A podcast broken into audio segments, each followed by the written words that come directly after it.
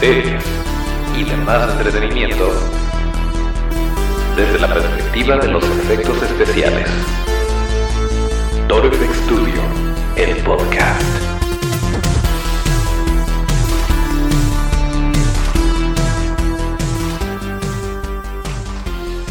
En efecto, ya estamos de vuelta en otro episodio de FX Studio, el podcast. El lugar donde hablamos de cine, series y demás entretenimiento desde la perspectiva de los efectos especiales de maquillaje. Acuérdense de nuestras redes para que nos puedan seguir, que son arroba Studio, esto es arroba. Yo soy Toncho Ábalos y aquí me lo arrancamos, pero no sin antes explicar un poquito de lo que está pasando.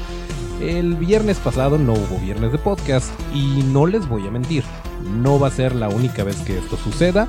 Em, desafortunadamente a veces tenemos ciertos proyectos y ciertas cosas que hacer que nos van a impedir un poquito grabar y miren, ustedes saben que nosotros tratamos de ir al día, no es como si tuviéramos un colchoncito de varios episodios que podamos subir en, determinado momento. Eh, por lo general, este bonito podcast que se sube todos los martes y todos los viernes a su plataforma de podcast favorita, ya sea Spotify, Apple Podcasts o em, también estamos en Evox, estamos en Anchor, que es nuestra casa, y todos esos. Además del video que subimos a YouTube, que sí, tampoco hemos subido el video del episodio número 70. Eh, bueno, pese a esto, pues nosotros tratamos de grabar el mismo día que se sube para tener las noticias actualizadas, para estar al día y si de repente sale algo, pues de una vez comentarlo y aprovechar el espacio del podcast. Y es por esto que eh, pues no contamos como que con un banco de episodios que podamos utilizar, pero estamos trabajando en algo que resulte benéfico para todos, que nos pueda permitir eh, seguir en contacto y seguir subiendo episodios sin perder la eh, pues la primicia de las noticias que podríamos tener en un momento dado. Pero bueno dicho lo anterior eh, pues vamos entrando de lleno con un poquito de las noticias de la información que tenemos para el día de hoy. Y ya saben que la tradición marca que entremos con nuestra bonita cortinilla. Así que...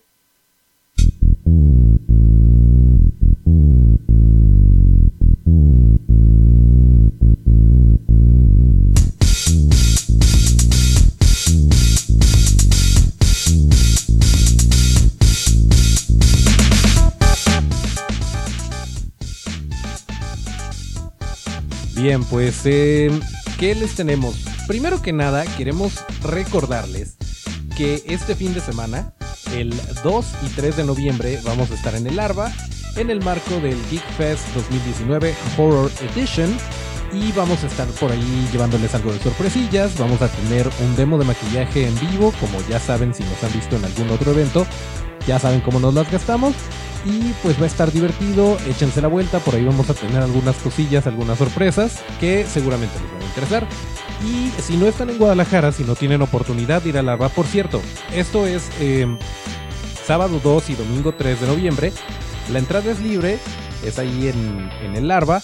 Y es em, de 12 del día a 8 de la noche. Entonces tenemos un buen rato para estar viendo todo lo que va a haber por ahí. Hay un montón de cosas interesantes y todas en torno al horror por la temporada, etcétera, etcétera. Entonces, eh, pues se va a poner muy bonito y nos va a dar mucho gusto que vayan y nos saluden por allá y vean lo que estamos haciendo. Y si no, de todas formas, ya saben que em, solemos subir, o más bien, pues sí, subir historias a Instagram o hacer un live por ahí de lo que estamos haciendo, a ver a quién nos topamos por allá. Seguramente se va a poner divertido, entonces, pues eh, esténse pendientes porque se va, se va a poner padre el Geek Fest. Em, y esto es este fin de semana. Que por cierto, también el sábado, eh, esto pues ya no aplica porque quien, quien ya tenga parte de estas clases, pues lo, va a tener como un plus, supongo. Pero se acuerdan de, de que nos invitó a, a dar unos, eh, unas clases de, de, maquillaje de efectos especiales durante sus cursos de verano pues nos invitaron a dar una clasecita este sábado y también se va a poner muy divertido por ahí. Nada más quería comentarlo porque pues está padre, ¿no? y em, ¿qué más está pasando este fin de semana? Pues estrena por fin, después de que lo platicamos, después de que lo estuvimos comentando desde que se anunció que tal vez iba a suceder y conforme se fueron confirmando más detalles al respecto, ya está aquí en la puerta, ya está a la vuelta de la esquina. Estoy hablando de Terminator Dark Fate o Terminator Destino Oculto, como decidieron traducirla. Eh, ya está aquí, ya este fin de semana se estrena, la madrugada del jueves, mañana del viernes, bueno, más bien el viernes se estrena y eh, pues estamos muy emocionados, ya vimos lo que teníamos que ver en cuanto a trailers, ya platicamos del panel de la San Diego Comic Con, donde dijeron que había vuelto, donde dijo James Cameron que había vuelto eh, Edward Furlong, donde eh, Linda Hamilton se ganó el corazón de todos, pues ya, ya está aquí y si me permiten presumirles, nuestro buen amigo Maharki tuvo a bien invitarnos a la función de prensa que es el día de hoy. Así que eh, pues ya le estaremos platicando. Chequen, chequense la página de la opinión de Maharki porque seguramente haremos un stream en la nochecita con las primeras impresiones. Yo de antemano les digo que no puedo dar una, una opinión eh, objetiva al respecto de Terminator o de Alien o de Depredador. Eh, son estas tres franquicias, pase lo que pase, me van a gustar. Pero la verdad es que sí, sí se ve que trae con qué. Se ve bastante prometedora la película, como que sí le están echando muchas ganas. Y hay que tomar en cuenta que eh, fue escrita por James Cameron. Ya ha estado involucrado antes James Cameron, pero no a este grado. Es dirigida por Tim Miller. Y además está Linda Hamilton y está Arnold Schwarzenegger y está eh, Diego Boneta y bueno, está... Em, vaya, tiene mucho a su favor esta película como para que no decepcione y lo más padre es que está tomando Terminator 1, Terminator 2 y ya como parte de, de un todo. Entonces es como si James Cameron simplemente le pasara la batuta de la dirección a Tim Miller para hacer Terminator 3, digamos. Y, bueno, pues vamos a ver, vamos a ver. Yo espero que me sorprenda gratamente. Em, y ya les estaremos platicando por acá. Entonces chequen, em, chequen las redes de la opinión de Maharky. Y obviamente, obviamente vamos a comentar en este bonito podcast qué es lo que nos parece en algún momento vamos a tener que reseñar a lo mejor algún clásico, alguna película, eh, en donde desmenucemos todos los efectos, eh, todos los efectos especiales prácticos de maquillaje, etcétera, eh, para poder darle otro, otra perspectiva a una película que normalmente pues vemos y disfrutamos como tal, pero que tal vez nos haga falta ahondar un poquito más en eso. Y pues si de datos curiosos se trata, nosotros nos pintamos solos, entonces creo que esto podría funcionar muy bien. Em, para darle pues otro sabor cuando vuelvan a ver alguna película. Por ahí tenemos varias, algunas de ellas ya se las hemos recomendado aquí. Pero bueno, pues em, ya veremos qué pasa con, con Terminator. Eh, ya veremos qué tal Dark Fate. Pero por lo pronto, pues eso es lo que se estrena este fin de semana. Y otra película que se estrena este fin de semana, ya comercialmente, eh, a todas vistas, que por cierto, em, pues estuvo, eh, se proyectó durante el Festival de Cine de Guadalajara, que por cierto no tuvimos oportunidad de verla en esa ocasión, eh, dirigida por Carlos Gutiérrez Medrano.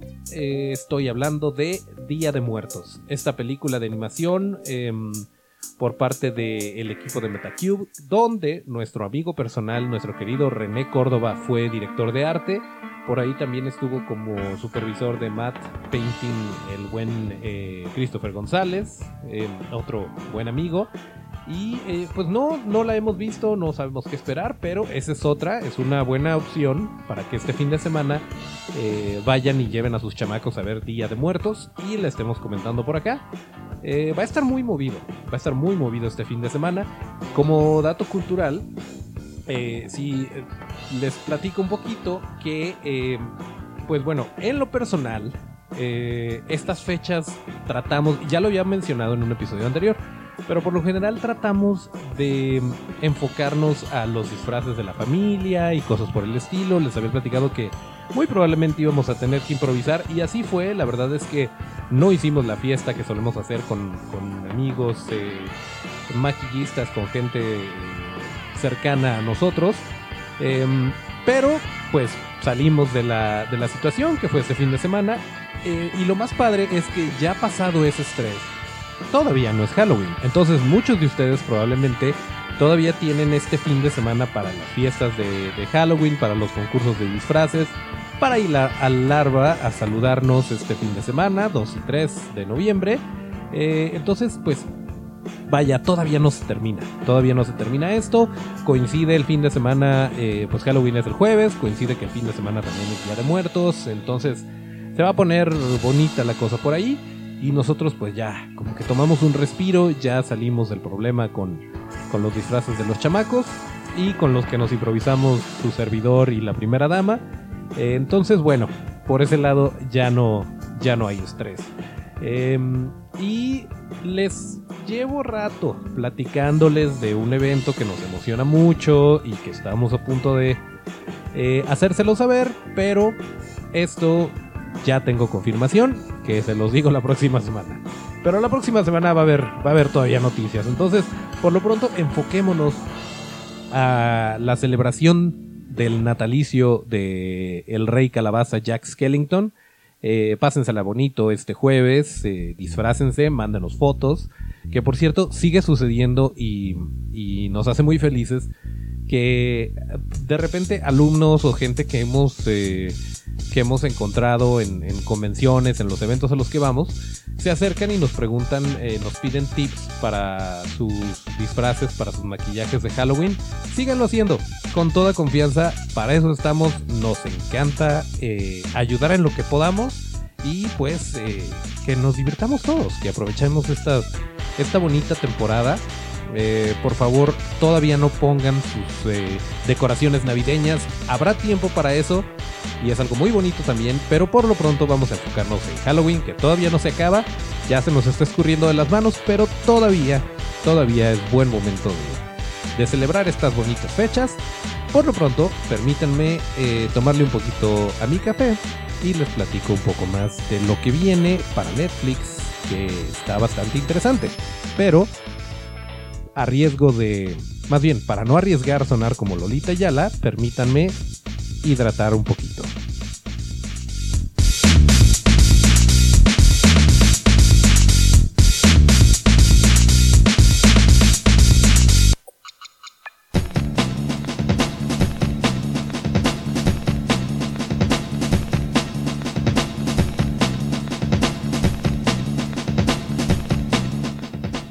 Ok, no encontraba, no encontraba los controles, pero parece que ya, parece que ya está todo, todo en orden. Eh, bueno, pues les decía de Netflix. Ya saben que aquí solemos hablar de, eh, de noticias, pero también nos gusta mucho desmentir rumores porque no nos gusta que los portales tendenciosos de noticias, sin decir uno en particular, todos en algún momento lo pueden hacer y se vale porque pues eh, hay que dar la nota. Pero em, pues hay ciertas, eh, ciertas noticias que solamente juegan con nuestros sentimientos y terminan no siendo ciertas. Y este fue el caso de, eh, de la serie de Dragon Ball Z, que se había anunciado en semanas pasadas que iba a estar en Netflix. Y pues toda la ñoñosfera se emocionó y, y pues no. Eh, resulta que no, eh, ya emitió un comunicado Netflix diciendo que no está en pláticas, que no, nunca estuvo eh, como parte de su plan. Sin embargo, nuevamente y de manera tendenciosa, eh, dicen los portales, ahora, dijeron que no se iba a estrenar en noviembre, pero esto no quiere decir que no se vaya a estrenar en diciembre o en 2020, o bueno, el caso es que no hay noticia confirmada. No sabemos si es que vaya a suceder. Pero por lo pronto, todas esas eh, notitas que pudieron ver por ahí en lo que es la red social al respecto de eh, Dragon Ball Z en Netflix, pues tristemente no son ciertas, no van a suceder, al menos no por lo pronto, eh, para que lo tengan en cuenta si son fans de Dragon Ball Z y esperaban poderla ver en Netflix, pero hablando de Netflix, hay una película que sí se va a estrenar en noviembre y que viene con todo y que se ve muy interesante, eh, dirigida por Martin Scorsese, el fan más... el fan número uno de Marvel, este, la película de The Irishman, que se estrena en noviembre, protagonizada por Joe Pesci, por eh, Robert De Niro, y eh, pues que se va a estrenar el 15 de noviembre en la plataforma de Netflix en México y me parece que Latinoamérica también y el estreno mundial se espera que sea para el 27 de noviembre. Entonces nosotros vamos a tener la oportunidad de verla antes, en un par de semanas, ya no falta mucho y por si fuera poco, Robert De Niro viene a México el 13 de noviembre a promocionar esta película. Entonces pues si les gustan, si les gusta el cine de Martin Scorsese, si les gusta el trabajo de Robert De Niro y si les gustan las películas de gangsters. Em, yo me imagino que va a ser muy similar a Goodfellas, eh, algo por el estilo, pero el caso es que eh, se estrena para Netflix, eh, algo que también causa un poquito de controversia. Y bueno, quién sabe si el señor Scorsese dijo esto de, de las películas de superhéroes como para estar en el, en el ojo público. No es como si le hiciera falta, pero el caso es que hubo controversia por ahí y ahora eh, pues se va a estrenar su película este mes. Nosotros esperamos que le vaya muy bien, la verdad es que no tendría por qué no irle bien, tiene un elencazo y tiene un gran director, eh, así que pues habrá que verla y ya la estaremos comentando por aquí.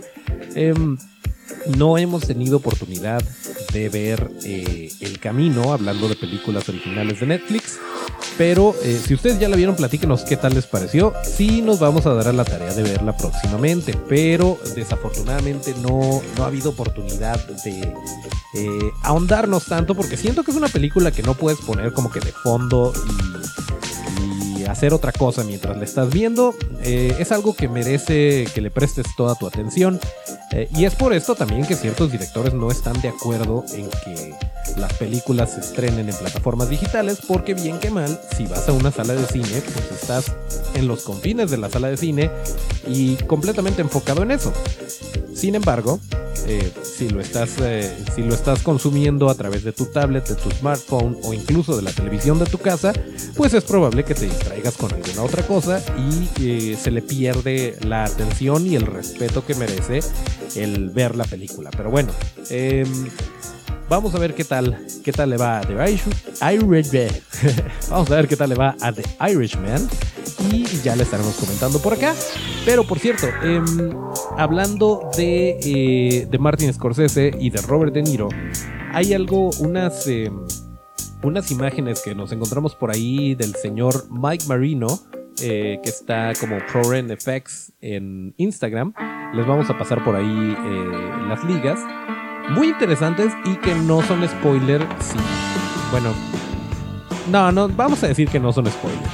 El caso es que, si bien parecería que la película de Joker tuvo un... Y ya sé, ya sé que ya había dicho que no íbamos a hablar de ella. Vaya, no estamos hablando propiamente de la película, estamos hablando en particular de ciertos efectos de maquillaje que tuvo la película. Eh, sí, el maquillaje de Joker, que sí está como que rindiéndole homenaje a iteraciones anteriores, a la máscara que usaba el de Heath Ledger, o a Pagliacci, o a eh, César Romero, incluso. Bueno, sí. Pero no nos vamos a enfocar en el maquillaje del Joker como tal, sino eh, por ahí, por el final de la película, nuevamente no es spoiler, no les voy a dar grandes detalles, pero hay una, eh, una herida muy interesante en donde obviamente se requirió maquillaje prostético. Y eh, esta es una, una cuestión muy interesante porque si bien estamos hablando de una herida que ocurre en el ojo y en el cuello en particular, eh, para los que ya la vieron lo recordarán seguramente, eh, el prostético se diseña mucho más allá de donde termina la herida, mucho más allá del cuello, eh, en partes que claramente van a ser cubiertas por la ropa del actor. Eh, y todo esto tiene un nivel de detalle impresionante, tiene poros esculpidos, tiene eh, toda esta textura de piel que a final de cuentas podría no salir en la película, pero esto es lo que, lo que hace un estudio profesional, lo que hace un artista de efectos especiales de maquillaje profesional en todos sus niveles, eh, en particular en este caso a partir del diseño y de la escultura del prostético. ¿Por qué? ¿Qué sucedería si de repente eh, el actor eh, en medio de la escena le mueve la ropa, digamos, le jala la playera y entonces se ve la orilla o ya no se ve igual o ya no se ve tan fluido y eso te distrae, pues ya arruinaste la toma y la tienes que volver a hacer. Y seguramente em, si alguno de ustedes, eh, amigos efecteros, ha trabajado en alguna situación de efectos especiales que involucre sangre, sabrán que son de las cosas más difíciles eh, o al menos más tardadas, porque tú haces la toma y está la sangre, y eh, si sale bien a la primera toma, nunca pasa. Eh, si sale bien a la primera toma, pues ya lo hiciste. Pero si no, hay que limpiar todo, hay que cambiar vestuario, hay que volver a acomodar el rig de la sangre. que normalmente, pues en este caso les decía de, mover la ropa. Pues obviamente hay situaciones en las que el tubo, la tubería que está bombeando la sangre, corre por detrás de, por la espalda del actor, debajo de la ropa y entonces hay una persona detrás eh, haciendo el efecto de bombeo. Esto para efectos, por ejemplo, donde es una cortada que está sangrando y todo esto se ve cuadro, pues hay alguien que está bombeando la sangre para que esto suceda. Pero em, cuando se trata de un, de un efecto así, de una herida que, que tiene el actor que se le aplicó anteriormente, eh, pues bueno, quieres que por cualquier ángulo que se vea no, no te rompa esa ilusión, que se vea creíble. Y pues me pareció muy interesante esta imagen que aparentemente eh, podría pasar desapercibida, pero la escena es memorable y por lo mismo es, eh, pues es muy importante que el efecto se venda, porque si bien sucede un par de segundos, si ese par de segundos estuviera mal, pues ahí se, se rompe mucho de lo que es eh, el hilo de la historia y cosas por el estilo. Y también eh, hay otro más interesante todavía. Bueno, no sé si más interesante, pero a mí me pareció genial eh, porque no lo hubiera notado. No lo hubiera notado si no, si no veo la escultura de los prostéticos. Resulta que hablando de Robert De Niro, está em, en la película de Joker está un poquito más cachetón. Tiene, eh, le cambia un poquito la, la fisionomía. Eh, y esto es porque querían, querían hacer esto intencionalmente, obviamente, para que le cambiara un poquito, que se le viera un poquito más cuadrada la mandíbula, más relleno los cachetes. Y esto lo lograron a través de prostéticos. Entonces se ve la cara de Robert De Niro y se ve la escultura súper sutil para aumentarle un poquito los cachetes. Y seguramente nadie lo notó y si nadie lo notó es que el trabajo fue excelentemente bien ejecutado y son de repente esas cosas que... Eh, que son muy apasionantes alrededor de, los efectos especiales de maquillaje, que no todo se trata de hacer zombies o de hacer criaturas o de hacer cosas fantásticas o sangrientas, sino este tipo de detalles que te ayudan a contar mejor la historia, que te ayudan a vender mejor el personaje. Eh, llegamos a hablar en cierto momento de el padre en la película del exorcista que le costó trabajo conseguir trabajo porque, valga la rebusnancia, porque todos creyeron que era un viejito, era de sus primeros papeles y nadie sabía que, eh, o más bien les costaba trabajo identificarlo como un actor de su edad porque el trabajo de maquillaje fue tan bueno y tan sutil que ni por la mente les pasó que fuera un, efecto de maquillaje. Y bueno, pues qué mejor cumplido para el señor Dick Smith, el padre de los efectos especiales. Bueno, junto con Lon Chaney y todos esos nombres, pero todos sabemos que Dick Smith marcó eh, época. Y bueno, ya, ya me clavé mucho en, los nombres y en todo esto. Pero bueno, les vamos a compartir las imágenes para que las puedan ver. Si están en YouTube, pues seguramente ya nuestro amigo eh, Terminator ya las puso en pantalla. Pero si están de Spotify o en algún otro lugar, eh, les vamos a compartir por ahí las ligas para que lo puedan ver en el, eh, en el Instagram de Mike Marino, un gran artista de efectos especiales de maquillaje. Y em, pues siguiendo con este rollo de las em, de las plataformas y de todo esto, em, resulta que D&D o D&D, eh, Benioff y Weiss, David Benioff y D.B. Weiss, a quien conocemos por haber sido los showrunners de Game of Thrones, a quien mucha gente odió después de esta última temporada de Game of Thrones, que por cierto por ahí salió una una nota que no está verificada, es una persona que fue a una, a una rueda de prensa que dieron en donde se les preguntó sobre Game of Thrones y dijeron cosas bastante raras, pero esta persona pues lo escribió en Twitter como, como que estaba em, haciendo el minuto a minuto, pero no hay material adicional no hay una evidencia en video o alguna otra nota que lo haya reportado, así que lo podemos tomar como rumor, eh, pero sí decían cosas como casi casi que ni siquiera habían leído los libros, que no sabían nada al respecto y que ahí fueron improvisándole.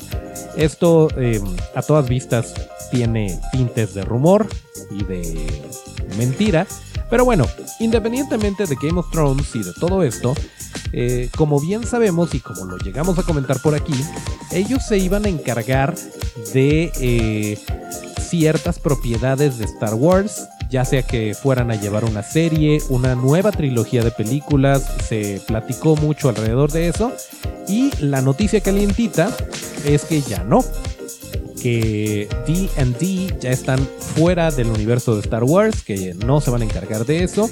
Y pues eso alegra a algunos, entristece a otros.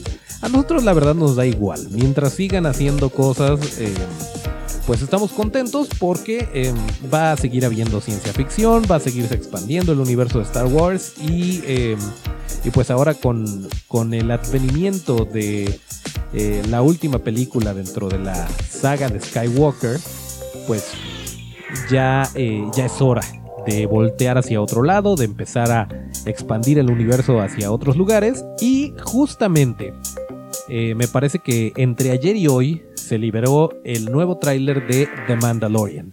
Esta serie, protagonizada por Pedro Pascal, que se va a estrenar el 12 de noviembre 12 de noviembre en eh, la plataforma de Disney Plus. Obviamente, si no tenemos Disney Plus, pues no la vamos a poder ver. Pero em, pues ya aventaron este último tráiler que pues se ve bastante, bastante prometedor. A mí me emociona muchísimo todo lo que hay en pantalla, las criaturas, eh, los robots, las naves, todo, todo, todo, todo lo que está en pantalla. El elenco está Giancarlo Esposito, está Carl Weathers, está Pedro Pascal, eh, yo creo que esta serie lo tiene todo, lo va a tener todo y esperemos que le vaya muy muy bien y que siga por ahí desarrollándose el universo de Star Wars. Eh, aunque bueno, sabemos que en México, yo les había comentado, y eso era la, la noticia oficial hasta ese momento, que em, iba a estrenarse o iba a implementarse la plataforma de Disney Plus en México y Latinoamérica por aquello de 2021, tal vez 2022. Tenían unos planes a bastante largo plazo. Y resulta que las últimas noticias nos han dicho que en 2020 eh, ya va a estar aquí. Entonces miren, en una de esas si nos dan la sorpresa de que en diciembre ya está Disney Plus y ya podemos ver de Mandalorian y comentarla. No lo sabemos aún. Por lo pronto sí hay mucho, como les había dicho, sí hay mucho del catálogo de Disney en, Prime Video. Por si tienen ahí empolvándose su, cuenta de Amazon Prime, pues échense la vuelta por Prime Video. Hay cosas eh, interesantonas de las cuales también vamos a comentar porque hay un par de películas eh, bastante interesantes que creo que valdría la pena ver y comentar. Por cierto, em, así de rapidito está la película de Beetlejuice en, eh, en Prime Video y está em, otra película muy al caso con Halloween. Se me fue el nombre por completo, pero eso me lleva a una recomendación que les tengo para estas fechas de Halloween, para esta temporada tan bonita eh, que espero tengan oportunidad de ver porque es lo que inició prácticamente toda una saga, toda una carrera, en particular la carrera de Bruce Campbell. Estoy hablando de...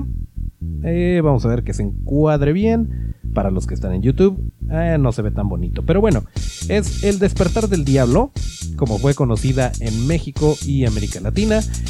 En Estados Unidos y el resto del mundo se llamó The Evil Dead o Evil Dead, esta película eh, de 1981 dirigida por Sam Raimi mucho antes de que le dieran millones y millones de dólares para dirigir a Spider-Man.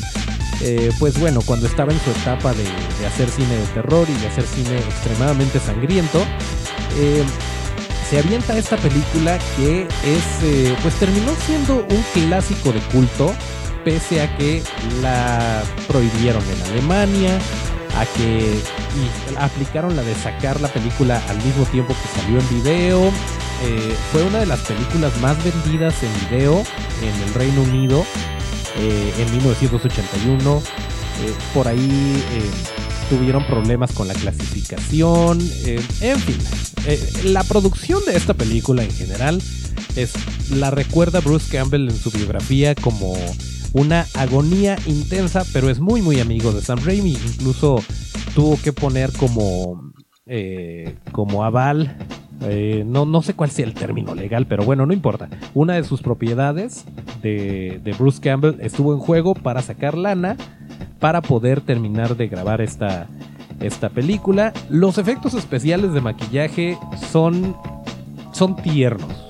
¿Por qué? Porque se les nota el paso del tiempo pero en su momento funcionaban. Y, esto es algo, eh, vaya, es parte del carisma. Incluso eh, Stephen King le fue muy bien a la película porque Stephen King la vio y le dio su bendición y bueno, es lo que sigue haciendo hasta la fecha el señor Stephen King. Pero en su momento Stephen King dijo que que tenía mucho, eh, muchas cosas muy rescatables de esta película. Incluso hay ciertas escenas donde, a ver si las pueden notar, si es que se dan a la tarea de verla, donde se ve claramente que la, luna es una proyección y, tan es así que se ve como un recuadro alrededor de la luna, que es un poquito más claro que el, que el resto del, fondo. Eh, y dice que son efectos como estos lo que le dan cierto carisma a, la película. Y sí, pues definitivamente fue una película que, terminó siendo, como les decía, un clásico, eh, pero que se hizo con muy poco dinero. 350 mil dólares fue lo que se gastó esta película y eh, con condiciones infrahumanas, con eh, Sam Raimi haciendo todo lo que pudo, pidiéndole dinero a, sus amigos, Bruce Campbell también, sacando préstamos. Y bueno, a final de cuentas salió la película y el resto es historia. Pero creo que es un muy buen momento. Ah, por cierto, eh, sí existe, em, existen secuelas, incluso está la serie de Ash vs. Evil Dead. Si ustedes están familiarizados con esta, eh, tal vez les resulte un poco extraño ver que no es tan, no, no se inclina tanto hacia la comedia esta película, sino que em, pues tenía un tono, sí tenía sus eh, partes humorísticas, gran parte de humor involuntario, pero en sí la película eh, se inclinaba un poquito más hacia el terror. Eh, y en fin, el caso es que vale la pena que revisitemos esta película, Evil Dead o El despertar del diablo, este, como se conoció en México y América Latina, para, em, pues para que se pongan en ambiente de Halloween. Ya en noviembre hablaremos de otras cosas probablemente, pero por lo pronto, pues ahí les dejamos la recomendación para que la consigan. Si la consiguen en Blu-ray van a poder tener material adicional y van a, ya saben que nos encanta todo eso, eh, pero si no, pues seguramente está por ahí en alguna plataforma de streaming eh, y si no, pues traten de, si es que todavía, no, no, no, ¿saben qué? Eh, vayan y cómprenla. Cómprenla en pues a lo mejor en Amazon la pueden comprar. Eh, a lo mejor la pueden rentar en YouTube. Eh, probablemente esté por ahí. Bueno, en fin. El caso es que vean, véanla. Si tienen por ahí un VHS empolvado, pues igual. Eh, si tienen reproductor de VHS, pues también véanla así. O en un DVD o lo que sea. El caso es que eso es lo que les recomendamos para este bonito martes de podcast. Y pues yo creo que ya sería un muy buen momento de despedirnos como lo marca la tradición. Em, nuevamente vamos a hacer todo lo posible por estar eh, subiendo. E, este video se va a subir muy probablemente al mismo tiempo que el episodio 70. Pero si tienen oportunidad, échense la vuelta. Por ahí tenemos algunas otras. Em, algunos otros episodios donde se hablan de cosas interesantes. Esperamos. Eh, y también la entrevista con Garo. Ya les habíamos dicho que estuvo, eh, que estuvo Garo de GoFX Studio eh, con nosotros, que estuvimos platicando. Y sí lo vamos a tener, sí estamos, pues vaya, ya tenemos el material, nada más hay que editarlo y subirlo con calmita. Entonces, esténse pendientes. Por cierto, esténse pendientes de nuestras redes porque este viernes a las... a partir de las 5 de la tarde vamos a tener por ahí una sorpresita. Así que eh, pónganse muy pendientes. Sí va a haber podcast el viernes, no se preocupen, pero además del podcast les vamos a tener otra sorpresa porque así de así de chiqueados los tenemos. Por lo pronto, vámonos yendo con el tema.